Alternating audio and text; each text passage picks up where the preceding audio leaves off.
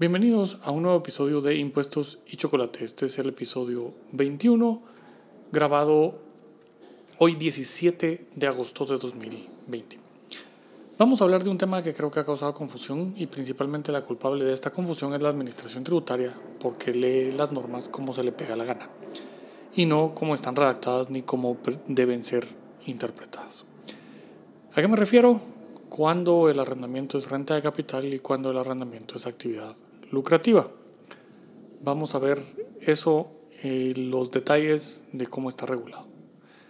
Me pueden seguir en Mario Eagle en Twitter, Mario E A G L E, Mario Eagle, en Instagram también como Mario Eagle y estamos en Facebook Impuestos y Chocolate y pueden por favor compartir este episodio y este podcast con todas las personas que les pueda interesar que esto es todos los que pagamos impuestos o deberíamos estar pagando impuestos.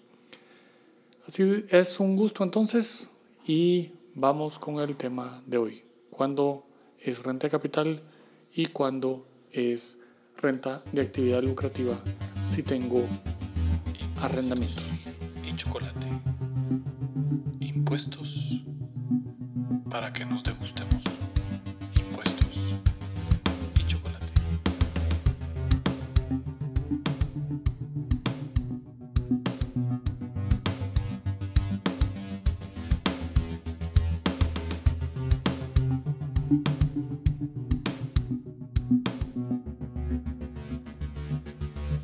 Bien, el primer gran problema que este tema nos presenta es que a alguien se le ocurrió que la actividad de arrendamientos tiene que estar inscrita en el RTO. Y esto no es así. El artículo 120 habla de unas cosas que no son las que hablan en sí los hechos generadores y las definiciones que tienen las leyes tributarias específicas, tanto el IVA como el impuesto sobre la renta. Vamos primero entonces al artículo de la inscripción en el RTU para que veamos dónde empieza la confusión. El artículo 120 del RTU nos habla, después de todos los datos de, que se tienen que inscribir y demás, nos dice que el, debemos inscribir la actividad principal. Y esto es lo que ha causado el gran, gran, gran, gran, gran problema cuando uno trata de interpretar las demás normas. Y ahora que lo estoy buscando, no lo encuentro. El, aquí está. El último párrafo del artículo 120 nos dice, los contribuyentes o responsables deben actualizar o ratificar sus datos de inscripción anualmente por los medios que la Administración Tributaria ponga a su disposición. La información que presenta el contribuyente o responsable debe contener, además, la actualización de su actividad o actividades económicas principales, que serán aquellas que en el periodo de imposición correspondiente hubieran reportado más del 50% de ingresos al contribuyente. Esto, como vemos, es hacia atrás. Entonces, no me pueden pedir hacia adelante que las actividades que estoy haciendo ahora tengan que regirse por lo que dejé inscrito cuando es lo que me pide esto es una inscripción hacia atrás. Evidentemente la actividad principal la puedo ir cambiando durante el año por circunstancias de mercado, de necesidad y demás. Entonces, el 120 lo que me pide es algo hacia atrás. ¿Qué hice el año anterior que representa más del 50% de mis ingresos? Entonces, eso es mi actividad principal, pero oigan aquí, actividad o actividades económicas principales. Esto es importantísimo. Entonces vamos primero con la ley del IVA. En la ley del IVA nos tienen definidos el venta y servicio y nos tienen definidos también contribuyente en el artículo 2. Y contribuyente es toda persona individual o jurídica incluyendo el Estado y sus entidades descentralizadas autónomas, las copropiedades, sociedades irregulares, sociedades de hecho y demás entes, aun cuando no tengan personalidad jurídica que realicen en el territorio nacional en forma habitual o periódica actos grabados de conformidad con esta ley. Tristemente la ley no dice que es habitual ni periódico. Estaba en algún momento en alguna definición del reglamento anterior. Pero en el reglamento vigente no se estableció qué es habitual ni qué es periódico. Entonces, tenemos ahí, digamos, un problema de algún espacio para interpretar a qué se refiere la ley cuando habla de eh, habitual o periódico. Entonces, pues lo que tenemos que hacer primero es definir qué es habitual. Y habitual, que nos dice el diccionario de la Real Academia, que se hace, padece o posee con continuación o por hábito. Entonces, busquemos qué es continuación.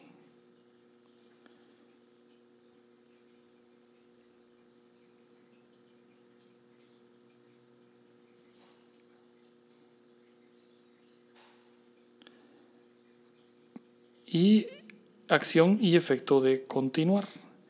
Entonces buscamos continuar. Seguir haciendo lo comenzado, durar, permanecer, seguir, extenderse. Regresemos a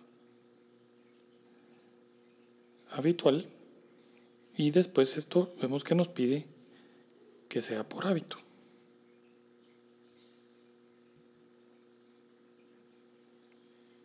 Y hábito es modo especial de proceder o conducirse adquirido por repetición de actos iguales o semejantes o originado por tendencias instintivas.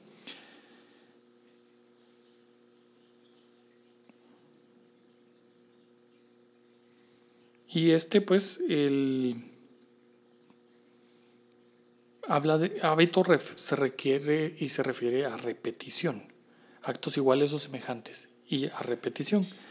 Y lo otro, eh, y la continuación, entonces es que hacemos lo mismo que ya habíamos iniciado a hacer. Como vemos, entonces, hábito es algo que se hace de manera continuada, o, habitual, perdón dicho, es algo que se hace de manera continuada, o sea, se inicia y se sigue haciendo, se prolonga en el tiempo, o se hace repetidas veces. Entonces, para efectos del IVA, uno es contribuyente del IVA cuando da en arrendamiento, porque el arrendamiento es uno de los hechos generadores, de manera continuada o habitual. Algo. Si solo lo hago una vez aisladamente no es hábito y no soy contribuyente del IVA, entonces no tengo por qué entregar facturas porque no califico como contribuyente del IVA.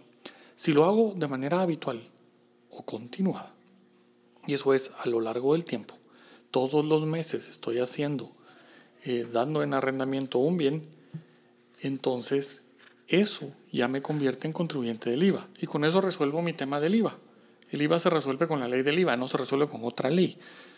Y entonces tengo ahí la respuesta del IVA. Ahora vamos al impuesto sobre la renta, que es donde está causando la mayor cantidad de problemas porque tengo dos formas de tributar. Si fuera renta de actividades lucrativas, tengo una tarifa del 5 y 7%. Si mi renta cobrada es de menos de 30 mil quetzales, pagaría el 5%. Pero si me voy a rentas de capital, me hacen una retención del 10%. Si bien me aceptan unos gastos y una rebaja para que sea al final una retención del 7%, entre el 5 y el 7% hay casi el 50% de diferencia de impuesto a pagar. Entonces, si estoy rentando una casa o un local o lo que sea por 20 mil quetzales, el impuesto como eh, una renta de actividad lucrativa sería únicamente 5 mil, el 5% de esos 20 mil quetzales. Mientras que si me voy a una actividad eh, de, de renta de capital, la retención sería del 7%. Entonces tiene importancia esto. El, y si vemos las rentas de capital, nos dice las definiciones de qué es una renta capital, que las encontramos en el artículo 4. Con carácter general son rentas de fuente guatemalteca las derivadas del capital y las ganancias de capital generadas en Guatemala percibidas o vengadas en dinero o en especie por residentes o no en el país. Y buscamos ahí y nos habla de las rentas de capital derivadas de transmisión de derechos, acciones, participaciones en una entidad, que no es lo que aplica, rentas de capital derivadas de la transmisión de bienes muebles o inmuebles situadas en el territorio nacional o derechos reales sobre los mismos.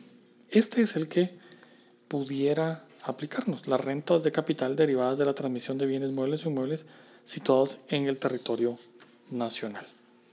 El, porque no tenemos otra donde nos diga con mayor claridad de qué se trata. Las otras hablan de, de acciones o participaciones y demás. Entonces si vamos al artículo donde están definidos los hechos generadores de las rentas de capital, porque ahí nos define algunas, entonces vamos a encontrar que se refieren a rentas de capital inmobiliario en el artículo 84 las provenientes del arrendamiento o subarrendamiento, así como la constitución o cesión de derechos o facultades de uso o goce de los bienes inmuebles, siempre que su giro habitual no sea comerciar con dichos bienes o derechos. Y nos vuelve a mencionar habitual. Este es un punto de conexión con el IVA. Entonces, habitualidad aquí nos excluye de las rentas de capital inmobiliario los arrendamientos que hago valga la redundancia, de manera habitual. Y ya vimos que habitual quiere decir con continuación o hábito. Entonces, lo tenemos que complementar con el artículo 15, el que habla de exclusión de rentas de capital de la base imponible. Esto en el segundo párrafo, y en el segundo párrafo, la última oración también se exceptúan del primer párrafo y deberán tributar conforme las disposiciones contenidas en este título. El artículo 15 está en el título de la renta de las actividades lucrativas, o sea que nos dice que debemos excluir las de las rentas de capital y tributar como rentas de actividades lucrativas. Las rentas del capital inmobiliario, inmobiliario provenientes del arrendamiento, subarrendamiento, así como de la constitución o cesión de derechos o facultades de uso o de goce de bienes inmuebles inmuebles obtenidas por personas individuales o jurídicas residentes en Guatemala cuyo giro habitual sea dicha actividad. Entonces aquí es donde se da la confusión porque la administración tributaria y algunos contribuyentes piden que en el RTU esté inscrito el tema del arrendamiento como una actividad principal. Pero el 120 habla de las actividades hacia atrás que pude haber tenido el año anterior que me generaron más del 50% de mis ingresos. No me está hablando de la habitualidad. Y la habitualidad en un contribuyente viene porque hace repetidas veces una cosa. Y entonces puede tener consultoría en energía atómica como su actividad principal porque le genera el 90% de sus ingresos al año a ese contribuyente. Y hace una consultoría de energía atómica al año. Pero da en arrendamiento un local comercial que le genera el otro 10% de sus ingresos. Nunca va a ser su actividad principal, aunque tenga contrato de arrendamiento que lleva 5 años de tener y todos los meses cobra una renta. Ese es el problema en la forma en la que se está interpretando. Se pretende que la retención se haga conforme a la actividad principal, artículo 120 Código Tributario, que es lo que está inscrito en el RTU, y no respecto a la habitualidad. Y la habitualidad es el contribuyente mismo el que la define.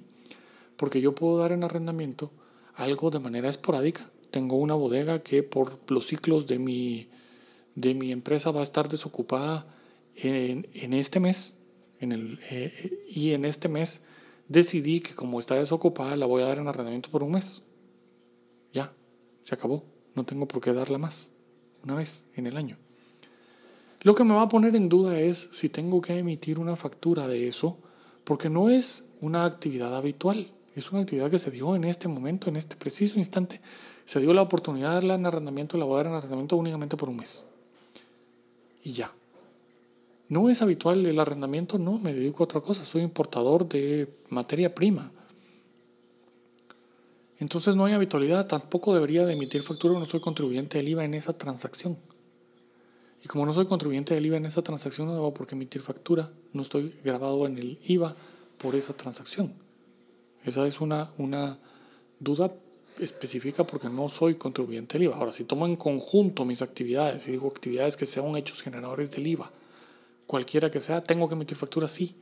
Tengo que emitir factura aunque sea solo una renta en el año.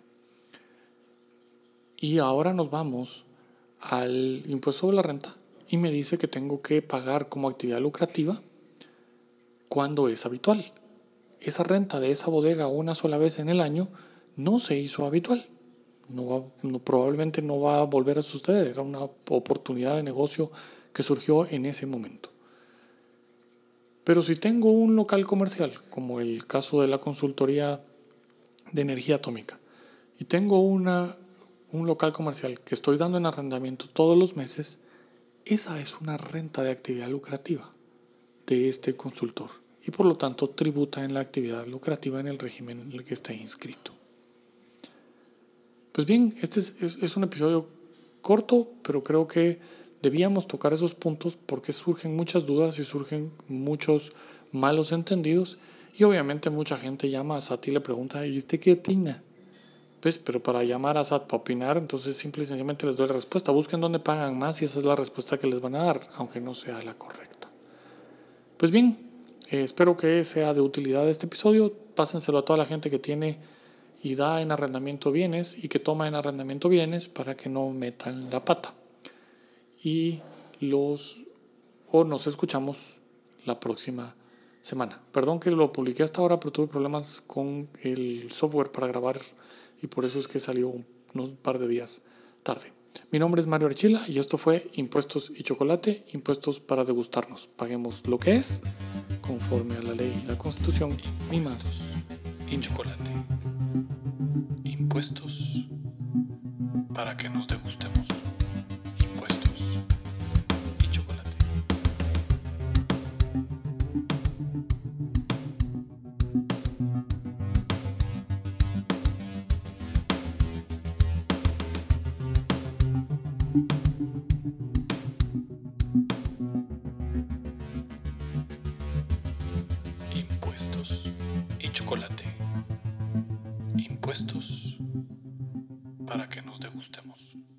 Impuestos